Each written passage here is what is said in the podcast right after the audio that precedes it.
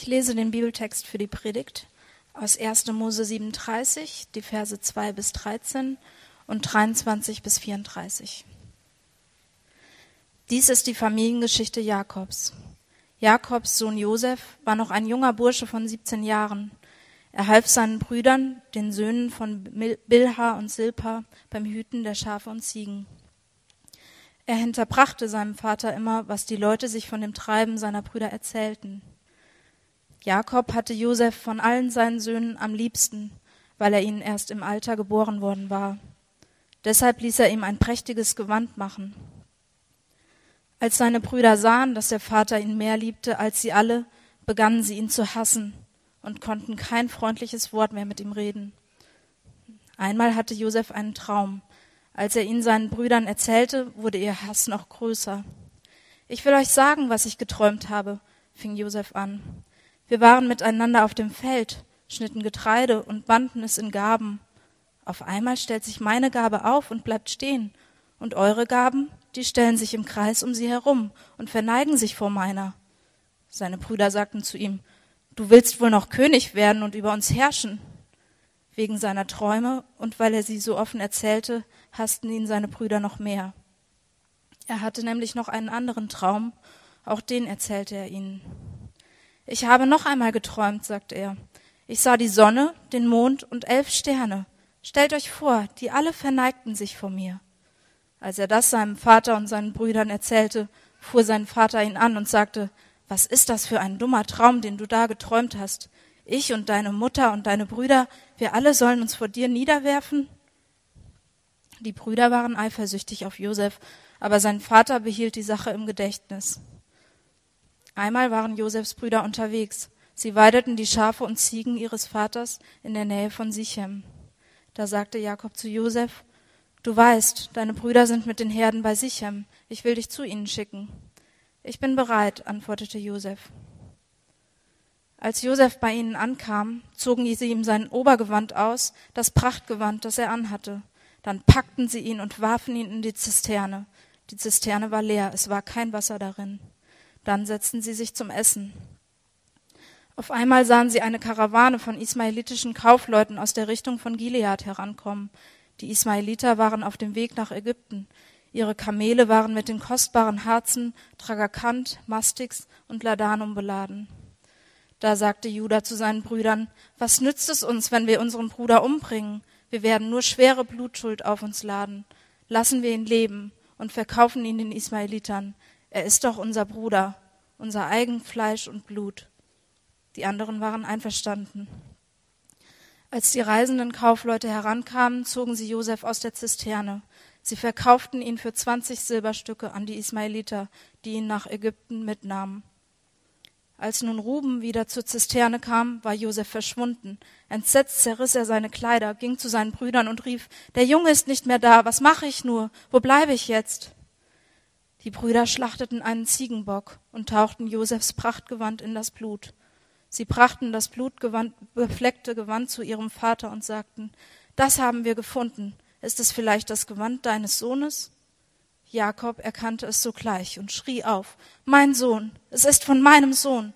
Ein Raubtier hat ihn gefressen. Zerfleischt ist Josef, zerfleischt. Er zerriss seine Kleider, band den Sack um seine Hüften und betrauerte Josef lange Zeit. Ja, wie ihr gehört habt, wir sind in einer neuen Serie gelandet. Apostelgeschichte hat Daniel letzte Woche abgeschlossen. Und heute geht's los mit der Geschichte von Josef. Und ähm, genauso wie Benny das gesagt hat, möchte ich auch nochmal gerne, bevor wir hier loslegen und uns den Text anschauen, nochmal mit Gott reden. Vielen Dank, Vater, für dein Wort.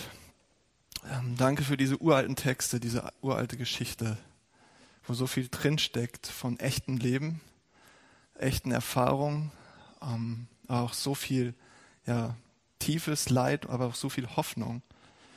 Und ähm, wir bitten dich, dass du durch diesen Text, durch diese Geschichte zu uns redest, heute hier in Hamburg im 21. Jahrhundert. Amen. Also wir schauen uns für vier Sonntage diese uralte Geschichte an von diesem Mann, der alles erlebt hat eigentlich, alle Hochs und Tiefs des Lebens, die man so durchmachen kann.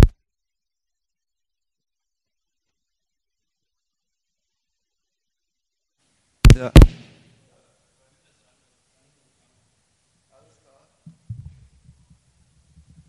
ja. Hier macht man auch so einiges durch, aber es ist nicht so. Oben drücken? Ah ja, gut. Mike hat mich schon vorgewarnt. Okay, also er hat alles Mögliche durchgemacht, was man nur so äh, durchmachen kann. Und ähm, ist einfach eine sehr faszinierende Figur, nicht nur im Christentum, sondern natürlich auch im Judentum, auch im Islam, als Yusuf bekannt. Ja. Und erst vor einer Woche ging durch die Medien, äh, dass dieses Josefsgrab, also was alle drei, also diese drei großen Weltreligionen verehren, äh, wo sie hingehen und dahin pilgern, ähm, dass das beschädigt wurde. Ähm, bei Nablus im Westjordanland, bei dieser Stadt. Und erst letzte Woche ging Josef wieder durch alle Medien hier und wir haben gelesen, dieser Typ, der scheint irgendwie wichtig gewesen zu sein. Irgendwas war mit dem. Irgendwas hat die Leute fasziniert über die Jahrhunderte, Jahrtausende, ähm, hat Menschen Mut gemacht, Hoffnung gegeben, Trost gegeben aus unterschiedlichen Religionen. Und das Herrliche hier an diesen Geschichten im Alten Testament ist, dass wir das lesen und hier wird nichts beschönigt. Also wir sehen hier alles, was es im echten Leben auch gibt. Ja, wir sehen hier, wie ein ganz normales Leben passiert, wie ein Familiendrama passiert, wie immer wieder passieren und wie Gott da reinspielt, aber wie Gott da eine, eine Rolle drin spielt. Also lass uns das mal anschauen, was das mit uns heute zu tun haben kann. Und wir sehen, wenn wir uns diese Geschichte angucken, drei Dinge. Oder ich habe drei Dinge zumindest entdeckt in dem Text. Und das ist zuerst mal eine fleischgewordene Katastrophe. Ich erkläre gleich, was ich damit meine. Fleischgewordene Katastrophe. Das zweite ist, da ist ein verborgener Regisseur. Und das dritte ist eine Geschichte der Gnade. Also fangen wir an mit diesem ersten Ding. Da ist eine fleischgewordene Katastrophe. Was meine ich damit? Vielleicht gehört ihr ja zu den Leuten, die sagen, ich bin eigentlich in einer ziemlich guten Familie aufgewachsen, geradezu perfekt, geradezu ja, liebenswert, schön. Und wenn ich an Weihnachten jetzt bald wieder nach Hause fahre, dann freue ich mich, alle zu sehen und es ist harmonisch und nett und toll und schön. Und dann dankt Gott dafür, dann freut euch darüber, denn das ist eher eine Ausnahme. Auch in der Bibel. Auch in diesen Geschichten in der Bibel sehen wir diese Familien, wo alles drunter und drüber geht. Wir lesen hier von einer Familie, die nach außen hin wirklich prächtig, schön, erfolgreich, ähm, beeindruckend daherkommt. Ja, das sind die Erzväter des Glaubens. Also wenn wir da am Anfang in der Bibel anfangen, das sind diese großen ähm, Vorbilder, diese ehrwürdigen Altvorderen, Respektspersonen. Aber dieser, dieser Text gibt uns einen Einblick hinter die Fassade. Also wir bekommen einen Einblick in das also nicht nur das, was schön wäre, wie es gewesen wäre, so, sondern in das echte Leben dieser Leute. Und das ist sehr spannend. Dort sehen wir nämlich, wie jeder mit sich selbst zu tun hat und jeder mit sich selbst ringt und kämpft. Ja, wir sehen Abgründe, wir sehen Ängste, wir sehen Stolz und wir sehen vor allem eine wirklich nicht gut funktionierende Familie. Das liest sich in etwa so ähm, wie die Bodenproxe in ganz kurzer Zusammenfassung. Ähm, hier könnte auch die Überschrift stehen, hier beginnt der Zerfall einer Familie. Oder ähm, eben wie der Autor Kai Magnus Ding so schön formuliert, Familie ist die Konzentration der fleischgewordenen Katastrophe. Und vielleicht könnt ihr euch darin wiederfinden, vielleicht nicht. Aber hier ist es zumindest so. Schauen wir uns das mal an, was hier passiert. Also wir sehen zuerst Jakob, den Patriarch, den, das Familienoberhaupt, ja, der würdige Vater dieser heiligen Familie. Und er war der jüngere von zwei Brüdern äh, von Isaak. Und er hatte das Pech, dass Esau, sein großer Bruder, dieser strahlende, leuchtende, vorbildliche große Bruder war, der ähm, stark war, der sportlich war, geradlinig, erfolgreich. Und Jakob wuchs immer im Schatten dieses erfolgreichen, tollen, großen Bruders auf. Und mit dem Wissen vor allem, sein Vater liebt Esau mehr als ihn. Damit ist er aufgewachsen. Und diese fehlende Bestätigung und Anerkennung seines Vaters trieb ihn sein Leben lang und irgendwann in die Arme der wunderschönen Rahel, für die er 14 Jahre lang arbeitete, um, ähm, für seinen listigen Schwiegervater Laban. Und dann hat er sie nach 14 Jahren geheiratet. Und als Rahel dramatischerweise bei der Geburt von Benjamin starb, von ihrem zweiten Sohn, wurde Josef, ihr erster gemeinsamer Sohn, das Zentrum ähm, seines emotionalen Lebens, das, das emotionale Zentrum von Jakob. Und wir sehen das in dieser Geschichte an diesem Mantel, ja, dass Jakob, ohne es zu merken, dass sein Herz, seine Gedanken um Josef kreisen. Also er, er gibt ihm diesen besonderen, diesen, da steht eigentlich so reich verzierten und nicht nur schön, sondern einen teuren, wirklich schicken, tollen, der neueste, neueste Zwirn, der schickste Zwirn, schenkte ihm den anderen nicht. Ja. Das war das Beste, was man finden konnte. Und das zeigt eben diese Sache, dass Jakob mit seinen Gedanken, mit seinem Herz um Josef kreiste und dass er zum emotionalen Zentrum von ihm geworden ist. Und er macht genau das, was jeder Sohn sich schwört, nicht zu tun. Ja, was schwört sich jeder Sohn nicht zu tun? Ich werde nicht dieselben Fehler machen wie mein Vater. Und was macht er? Er liebt Josef mehr als alle anderen. Er macht genau dasselbe wie sein Vater. Und er ist viel zu beschäftigt mit sich selbst, um zu sehen, was er da gerade anrichtet in dieser Familie. Das ist schrecklich. Und dann schauen wir uns mal Josef an. Also das ist Jakob, Patriarch, Familienoberhaupt.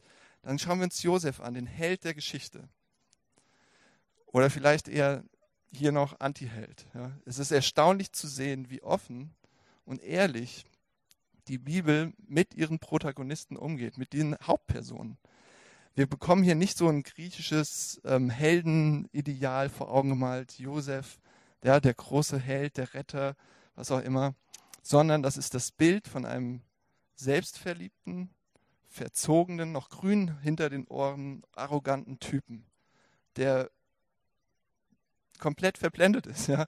Er berichtet regelmäßig seinem Vater, was seine Brüder so verbocken, was sie falsch machen. Ihr kennt das vielleicht von, von kleineren Kindern, so von fünf, sechs, siebenjährigen, aber er ist 17 und er erzählt immer noch immer seinem Vater, was die Brüder alles falsch machen und stellt sich in ein besseres Licht. Wie nennt man das nochmal bei uns? Petze, ne? Genau. Danke, das ist der schnellste. Petze. Und ähm, ja, der, er, er petzt und deine Brüder stellt er ins schlechte Licht, ihn sich selbst rückt er ins gute Licht. Und was auch immer mit dem nicht stimmt, er ist im besten Falle jemand, der nicht kapiert, was er mit seinem Verhalten den anderen auslöst. Ja, der keine Empathie hat. Aber im schlimmsten Fall ist er ein mieser Charakter, der selbstverliebt ist, überheblich anmaßend sich verhält. Ja, und das sagt, das sagt Jakob. Wie kann man denn nur so dumm sein, selbst wenn man solche Träume hat? Wie kann man zu seinen großen Brüdern hingehen und denen das erzählen? Was würdet ihr machen, wenn euer kleiner Bruder kommt und, oder jemand, ja, so ein Emporkömmling, alle verneigen sich vor ihm, ja klar, sicher. Das ist so lachhaft. Und für uns ist es vielleicht schon lächerlich, aber in der patriarchalischen Kultur, die Älteren verneigen sich niemals vor den Jüngeren. Niemals. Das würden die nie tun. Und schon gar nicht Vater und Mutter, die ja, die Oberhäupter der Familie, nie und nimmer würden die sich verbeugen vor diesem kleinen Typen, vor dem noch, der noch grün hinter den Ohren ist. Das ist unvorstellbar. Das, das hatte sogar Jakob alarmiert. Er war sogar besorgt und hat es nicht vergessen. Ja, und deshalb ist es auch überhaupt kein Wunder, wie die Brüder von, auf Josef reagieren. Der Text wiederholt das, damit wir es auch nicht überlesen. Ihr habt es vielleicht gehört. In äh, drei Stellen, Vers 4, 5 und 8. Da steht, wie reagieren sie? Sie hassen ihn. Da ist Hass in der Bibel von diesen, ja, von diesen zwölf Stammvätern, diesen großen Glaubensvorbildern. Sie hassen ihn. Da ist ein, ein Hass gewachsen. Sie konnten diesen Träumer, diesen Typen nicht mehr ertragen, ohne dass ihnen die Galle hochkommt. Sie, sie sehen ihn, vielleicht habt ihr das auch schon mal erlebt, sie, ihr seht jemanden und euch schwillt der Kamm schon so. Das, das ging denen so. Die haben den gesehen und denen wurde schlecht. Was soll das denn alles? Warum erzählt uns die Bibel von dieser seltsamen und doch so normalen Familie vielleicht. Dieser Konzentration der fleischgewordenen Katastrophe. Warum? Das Erste, was wir sehen, ist, das Familienschicksal ist nicht von Faktoren bestimmt, an die wir hier im westlichen Kontext glauben. Ja, ist nicht von einzelnen schlechten Entscheidungen bestimmt. Ja, zu dieser Situation kommt es nicht, weil einzelne Leute hier Fehler machen weil die Brüder sich nicht benehmen können, weil Josef sich nicht benehmen kann, weil Jakob so ein schlechter Vater wäre. Es gibt keine einfache Begründung dafür. Das waren nicht nur ein paar individuelle Fehltritte. Es ist komplizierter. Das Problem geht tiefer. Wir sehen, wie vertrackt Familie und Beziehung und Menschen an sich sind. Das ist eine ganz realistische Geschichte, die aus unserem Leben sein könnte, aus Hamburg von heute. Und die zeigt uns aber ganz deutlich, die schlechten Entscheidungen von einzelnen Personen sind nicht das eigentliche Problem. Es ist nicht eine individualistische Herangehensweise, wie, wie wir das hier verstehen können, sondern das Problem, das sind die zerbrochenen Beziehungen, ähm, kaputte Verbindungen, die in dieser Familie drinstecken. Und in Millionen anderen Familien auch. Da ist eine tiefe Zerbrochenheit und Verlorenheit in dieser Familie. Und das ist zu vertrackt, um es einfach mal so zu lösen. Es gibt keine Technik, kein Erfolgsrezept. Das ist zu verdreht. Ja, wir schaffen es noch nicht mal, unsere Liebsten, unsere Nächsten zu lieben. Das sagt diese Geschichte. Unsere eigenen, in der Kultur, die traditionell ist, wo Familie ein, das Ein und Alles ist, schaffen die das noch nicht mal, ihre Brüder zu lieben oder, ja, das, das klappt irgendwie nicht. Das ist zu verdreht. Wir sind zu blind für uns selbst, zu verloren, zu gefallen. Und was der Text zwischen den Zeilen eigentlich sagt, alle, die hier mitspielen, alle in dieser Geschichte sind Sünder. So sagt die Bibel, das, nennt die das, das Wort. Und das bedeutet, manche sagen ja, oh, das ist jetzt aber irgendwie menschenverachtend, wenn man sagt, der Mensch ist ein Sünder. Und lass uns das einmal, einmal rumdrehen und sagen, Sünder zu sagen heißt, das war doch mal irgendwie anders gedacht. Das sollte doch nicht so laufen in dieser Familie. Da, ja, das, das, was hier passiert, ist doch nicht gut. Dieses Chaos, dieser Hass. Ähm, das sollte doch nicht so sein. Der Mensch, die sind doch zu was anderem bestimmt, zu was Besserem, zu was Höherem. Ja, das sagt es nur. Es ist so verdreht, es ist so verloren, dass sie sich selbst da nicht rausholen können. Das ist, das ist Sünde im Prinzip hier. Es ist zu vertrackt. Ja, warum nicht einfach Klartext reden und das mal alles auf den Tisch und wir reden mal drüber und wir klären das mit gesundem Menschenverstand? Warum nicht? Ja, warum bleiben so viele Konflikte ungelöst? Auch hier in dem Raum. Auch in unseren Familien, in unseren Beziehungen. Ähm, zwischen Familien, zwischen Völkern. Warum? Warum kann man sich nicht einfach an einen runden Tisch setzen und das mit einem gesunden Menschenverstand lösen? Und die Antwort hier ist, in dieser Geschichte, es ist Sünde ist verdreht. Ja, das ist nicht mit dem menschlichen Verstand bis zum letzten zu erklären und zu überwinden. Es ist zu zerbrochen. Der Riss geht tiefer, als wir dachten. Der Zerbruch ist umfassender. Und die Familie von Josef zeigt es deutlich. Ja, das ist eine Geschichte, wie sie in allen möglichen Variationen in Familien heute passiert. Ja, das ist das echte Leben. Und letztlich kann man sagen, von dieser Geschichte der Sünde ist keine Theorie, ist keine Erfindung von Theologen, sondern hier sehen wir, das ist eine Erfahrung. Das ist eine Erfahrung, die wir in unseren zerbrochenen Beziehungen machen. Aber das ist nicht das Einzige, was wir sehen. Hier ist auch etwas anderes in all diesem Durcheinander. Es ist ein riesiges Durcheinander. Es ist komplett verloren, die Situation. Wir sehen auch was anderes. Und das ist ein verborgener Regisseur. Das ist der zweite Punkt. Wir sehen hier einen verborgenen Regisseur. Und es hat sich schon angedeutet, ähm, das spitzt sich zu. Das ist wie so ein Vulkan, ja, der, die Lava ist schon so am Brodeln. Und dann muss es so kommen, wie es kommen muss. Und es bricht aus. Ja, der Konflikt eskaliert, der Vulkan bricht aus. Und wenn ihr euch diese Geschichte dann mal genauer durchlest, die komplette Geschichte, dieses Kapitel, dann wird euch eine Sache auffallen. Da ist wirklich alles schiefgelaufen, was schieflaufen konnte. Da ist alles zusammengekommen, was zusammenkommen musste, damit wir da enden, wo dieser Text hier endet. Und ähm, weil der Text uns zu, zu lang gewesen wäre, habe ich den Mittelteil rausgelassen. Aber lasst mich das kurz noch nacherzählen. Also Jakob schickt Josef zu seinen Brüdern nach Sichem. Sie sollten dort seine Schaf- und Ziegenherden weiden. Und er schickt Josef dahin, aber sie entschieden sich dort ganz spontan weiter nach Dothan zu gehen. Und Dothan, müsst ihr euch so vorstellen, war eine verlassene äh, Ortschaft. Ja, da war niemand, da war nichts. Und man konnte fast schon die Brüder so hören sagen, die sich so gegenseitig so hochschaukeln. Ja, was in Dothan passiert, bleibt in Dothan. Also da ist nichts. Da, da, da gibt es keine Beobachter. Da reisen vielleicht immer mal Leute durch, aber da ist sonst gar nichts. Und als Josef in Sichem ankam, traf er zufällig einen Fremden. Und genau dieser Fremde, den er trifft, der hat seine Brüder ein paar Tage vorher gesehen und mitbekommen, dass sie nach Dothan gehen. Und dann sagt dieser Fremde, ja, die sind in Dothan. Und zufälligerweise trifft Josef den eben und er kommt nach Dothan. Und als er dort ankommt, war es ausgerechnet sein Fürsprecher Ruben, also das sehen wir in dem Mittelblock, Ruben, der sagt, ähm, ja, lasst uns, das ist der Erste im Prinzip, der sagt, lasst uns sie nicht umbringen, lasst uns, lasst uns das nicht machen. Und der war nicht da. als Josef ankommt. Und ähm, der war nicht da, um das zu verhindern, dass seine Brüder ihn verkaufen. Er hat dann von nichts mitgekriegt. Und das ist wirklich interessant in dieser Geschichte, dass eine Sache nach der anderen passiert, damit alles auf diesen Moment hinsteuert. Also wenn Josef seine Brüder nicht gefunden hätte und diesen Fremden nicht gesehen hätte, der seine Brüder gesehen hat, dann wäre er glücklos heimgekehrt und nichts davon wäre passiert. Wenn er nicht von seinen Brüdern verkauft worden wäre, sondern getötet. Oder wenn Ruben seine Brüder überzeugt hätte, nur ihm zu erschrecken, ja, ihn nicht zu verkaufen, einfach nur einen Schrecken einzujagen, damit er mal so eine Lektion bekommt. Wenn es nicht genauso passiert wäre, wie es hier passiert ist, da sind innerhalb weniger Jahre alle diese Männer tot. Dann ist diese Geschichte komplett vorbei. Warum? Und jetzt muss ich ein bisschen spoilern, sorry, aber die Geschichte geht ja weiter. Und es kommt eine Hungersnot und Josef kommt nach Ägypten, um nicht nur seine Familie, sondern Tausende aus dieser Hungersnot zu retten.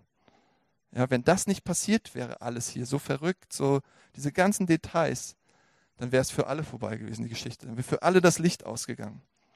Jedes kleine Detail dieser Story trägt dazu bei, dass Josef sehr viele Menschen retten wird. Jeder Zufall dieser Geschichte ist kein Zufall. Denn wenn es nicht passiert wäre, wäre, für alle, wäre es für alle vorbei gewesen. Also warum dieses Durcheinander? Warum muss Josef durch diese Sachen durchgehen? Warum diese schwierigen Momente? Und vielleicht ist, das, ist euch das aufgefallen, ähm, der Text wurde gelesen und nirgendwo erwähnt irgendjemand was von Gott. Ja, Gott spricht nicht, Gott handelt nicht, da ist kein Eingreifen Gottes, er scheint völlig abwesend zu sein. Wo ist er? Hat er gerade Pause? Schläft er? Ist er im Urlaub? Was macht er? Und das ist sehr ungewöhnlich für das erste Buch Mose, für das Buch Genesis. Beim Lesen hat man ja manchmal den Eindruck, wenn man so da anfängt zu lesen, die Erzväter, die sprechen ja mehr mit Gott als mit ihren Frauen. Ja, die reden die ganze Zeit mit Gott und wir lesen das und denken, oh cool, das würde ich auch gerne, die ganze Zeit mit Gott reden. Aber hier ist nichts. In dem Kapitel redet niemand mit Gott. Da ist Gott nicht zu sehen. Er ist ausgeblendet. Was soll das? Und was, was Ausleger sagen, ist, das ist, das ist die Kunst des Autors, des Schreibers. Das ist sein Handwerk. Es scheint so, dass Gott außen vor ist, dass er überhaupt keine Rolle spielt. Er, er kommt nicht vor. Ja? Er redet nicht rein. Er greift nicht direkt ein. Es scheint so, dass er keine Rolle spielt. Aber im Verborgenen lenkt er jeden Schritt und ist der Regisseur von jedem Detail dieser Geschichte. Ja, versteht mich nicht falsch. Gott ist nicht in der Lage, etwas Böses zu tun. Das ist eine ganz andere Predigt, die man jetzt halten müsste. Aber er ist nicht in der Lage, etwas Böses zu tun.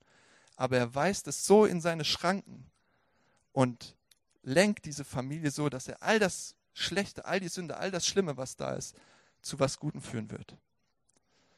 Und ich, das ist was, was uns, glaube ich, sehr herausfordert, ähm, wenn wir denken, es geht um mich, ja, es geht um mein individuelles Glück, was uns heute sehr, sehr stark herausfordert, so eine Aussage. Aber vielleicht ein Bild, was ein ganz bisschen helfen kann, das zu verstehen. Kennt ihr diese Bilder, diese großen Bilder, die aus vielen ganz kleinen Bildern äh, bestehen? Also gibt es jetzt immer öfter, gibt es auch mal so als Hochzeitsgeschenk, so an das Brautpaar, aus so vielen kleinen Bildern aus, von den Gästen oder von. Äh, und ich, äh, wir waren in, im Flughafen, wir sind in London gelandet, einmal und da in Gatwick. Und dann lauft ihr so auf ein Riesenbild von der Queen zu. Ihr lauft da und seht diese riesen Queen denkt ihr, oh, die Engländer, die fahren ja ab auf ihre Queen. Aber dann kommt ihr näher und ihr seht ganz viele kleine von diesen Bildern ähm, ja, von Leuten, von Szenen in England, von, von, von Figuren, von Bauwerken. Ihr seht die ganzen vielen kleinen Bilder, die das Gesamtbild ergeben, ja, die, die dahinter stehen. Und ähm, das ist so ein bisschen ein Bild dafür, wie, wie ich das hier verstehe, was hier mit Josef passiert. Ja. Das ist was ganz ähnliches. Das Leben von Josef ist ein Gesamtkunstwerk, ist ein Gesamtbild. Und es, es hat einen Zweck. Ja, Josef lebt zum bestimmten Zweck. Aber das macht erst Sinn mit diesen ganzen kleinen Szenen in seinem Leben, mit diesen ganzen schwierigen Sachen auch. Macht das erste Bild komplett und macht das Bild erst möglich. Sonst wäre es nicht so schön, sonst wäre es nicht, nicht Josefs Leben. Ohne diese ganzen schwierigen Sachen, in der er gerade jetzt hier in dem Text besonders steckt. Also was lernen wir daraus? Was, was lehrt uns die Geschichte? Was lehrt uns Josef? Zuerst mal, dass Gottes Weisheit und erlösende Liebe kein Widerspruch ist zu schwierigen Dingen in unserem Leben. Ja? Gottes Weisheit und kraftvolle und erlösende Liebe ist kein Widerspruch zu den Ereignissen in deinem Leben, die du nicht verstehst, die dich enttäuschen und die dir Schmerzen zufügen. Lasst uns das mal angucken, was wäre die Alternative gewesen für Josef? Wie hätte Gott ihn retten sollen? Vielleicht mit ein paar Engeln, mit einem Wagen aus Feuer, so wie Elisa ein paar Jahrhunderte später in derselben Region, witzigerweise in Dothan, so ein machtvolles Eingreifen Gottes, er holt Josef da raus, schimpft mal ordentlich mit den Brüdern. So, hätte das alles verändert? Das wäre zwar sehr spektakulär und alle wären erstmal ziemlich ähm, ekstatisch geworden wahrscheinlich und ausgeflippt, aber es wäre überhaupt keine Lösung gewesen. Ja, wäre Josef weniger selbstverliebt geworden, hätte es ihn wirklich so geschliffen, dass er verändert worden wäre aus seiner selbstverliebten, arroganten Haltung. Oder hätten die Brüder ihn wirklich weniger gehasst als vorher? Oder würde Jakob weniger seine emotionale Erfüllung in seinem Sohn suchen? Ja? Zu guter Letzt, die Hungersnot hätte alle dahin gerafft, wenn nicht das passiert, was passiert wäre. Was bedeutet das jetzt? Ein Satz von den Alten, die Weisheit der Alten, ähm, die man ja immer mal so ein bisschen abtut, aber die für mich absolut passt.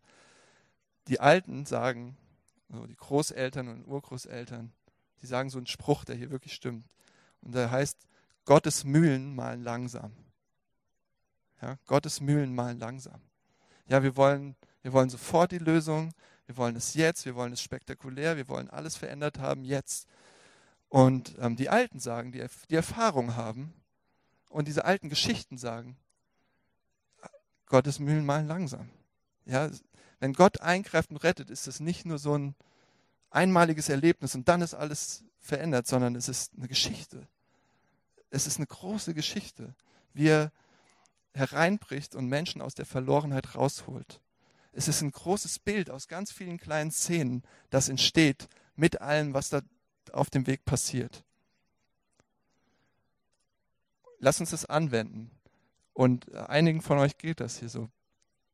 Bist du oder seid ihr gerade in einer zerbrochenen Beziehung, die nicht mehr zu kitten ist. Ja, in der Ehe, in der Freundschaft, in der Familie zu den Eltern, mit denen ihr nicht mehr reden könnt. Ist da irgendwo was, das nicht mehr zu kitten ist, was völlig aussichtslos ist? Und ihr fühlt euch verraten, verlassen, zutiefst verletzt und da ist nichts mehr möglich. Das ist das echte Leben, das sehen wir hier im Text. Das passiert.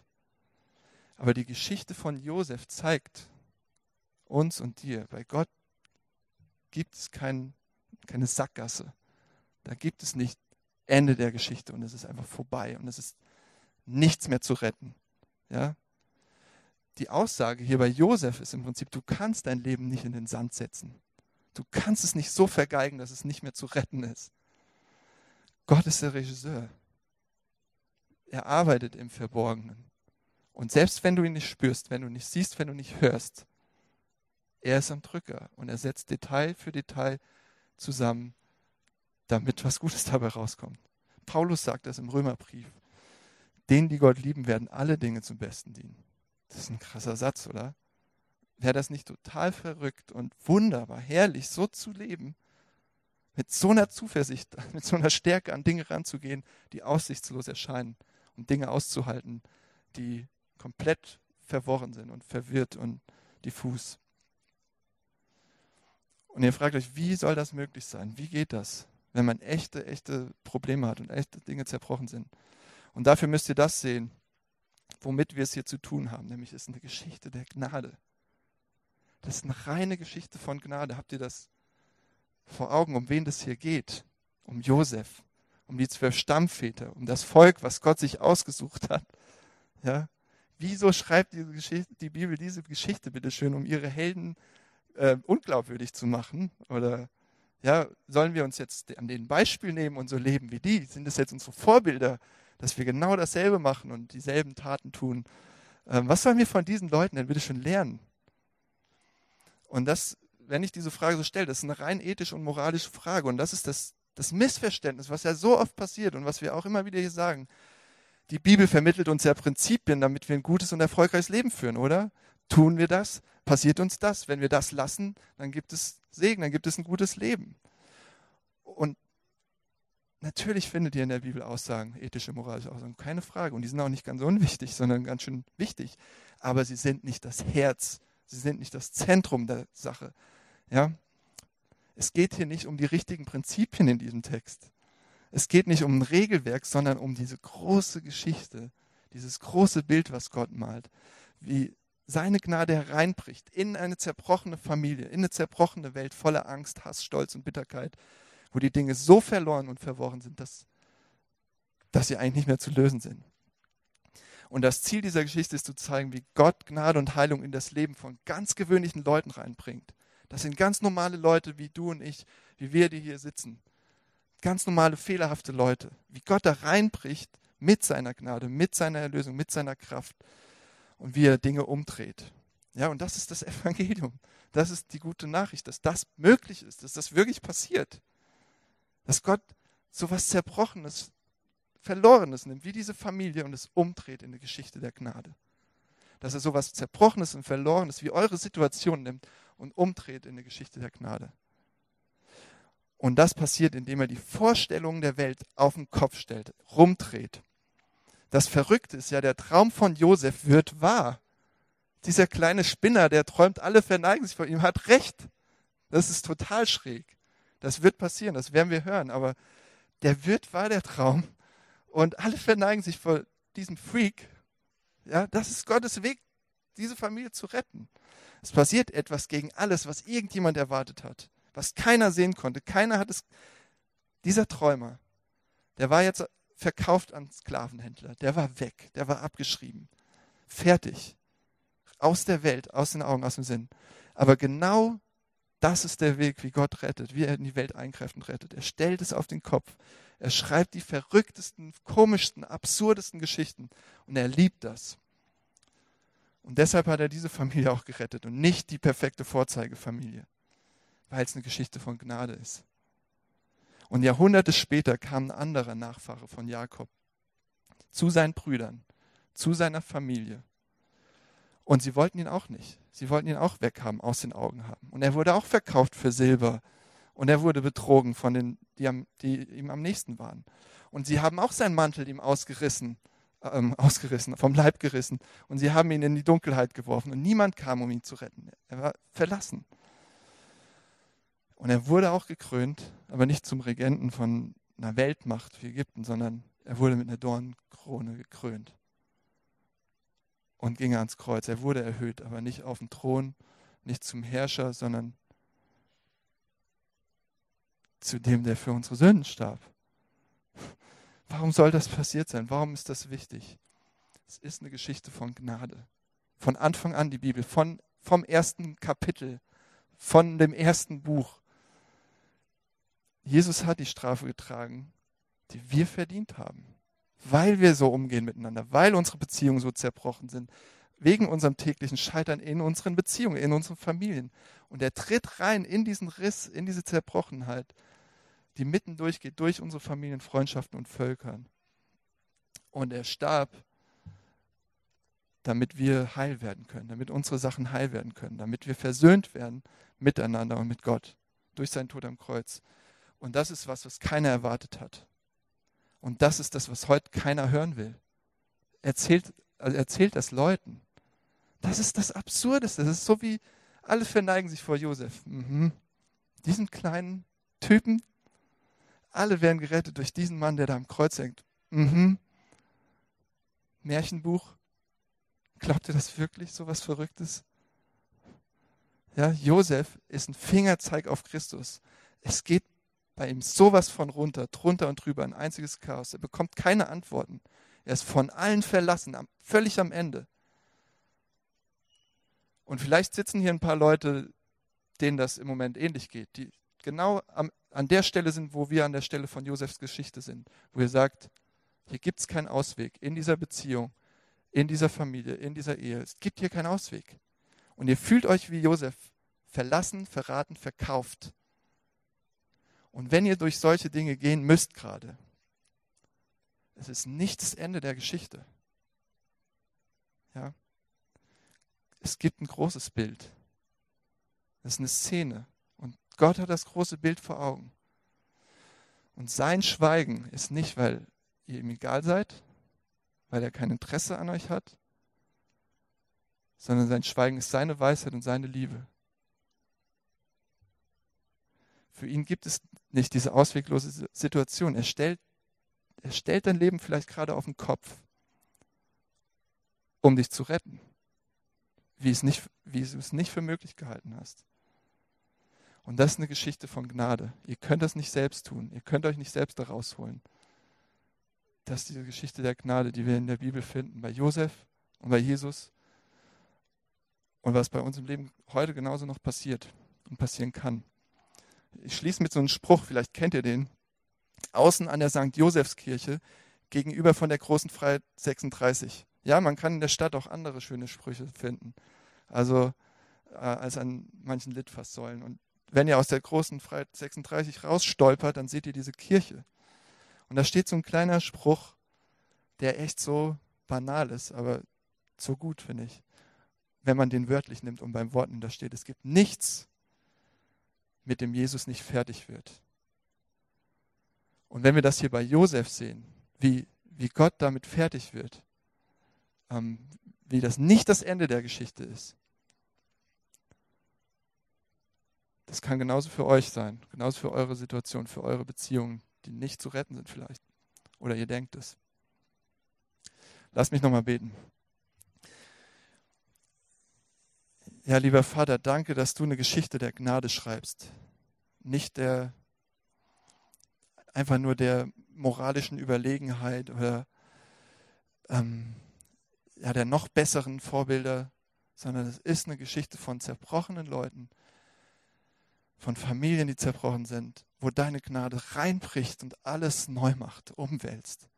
Was für eine herrliche Rettung ähm, passiert durch deinen Sohn dass der am Kreuz landet, dass der die größte Hoffnung sozusagen wird für unsere Verlorenheit, Zerbrochenheit und Sünde und kaputten Beziehungen. Überrasch uns. Dreh Dinge um und lass uns vor allem das große, ja, lass uns vertrauen, dass du das große Bild vor Augen hast, dass wir auch Dinge aushalten können, die gerade unerträglich scheinen. Amen.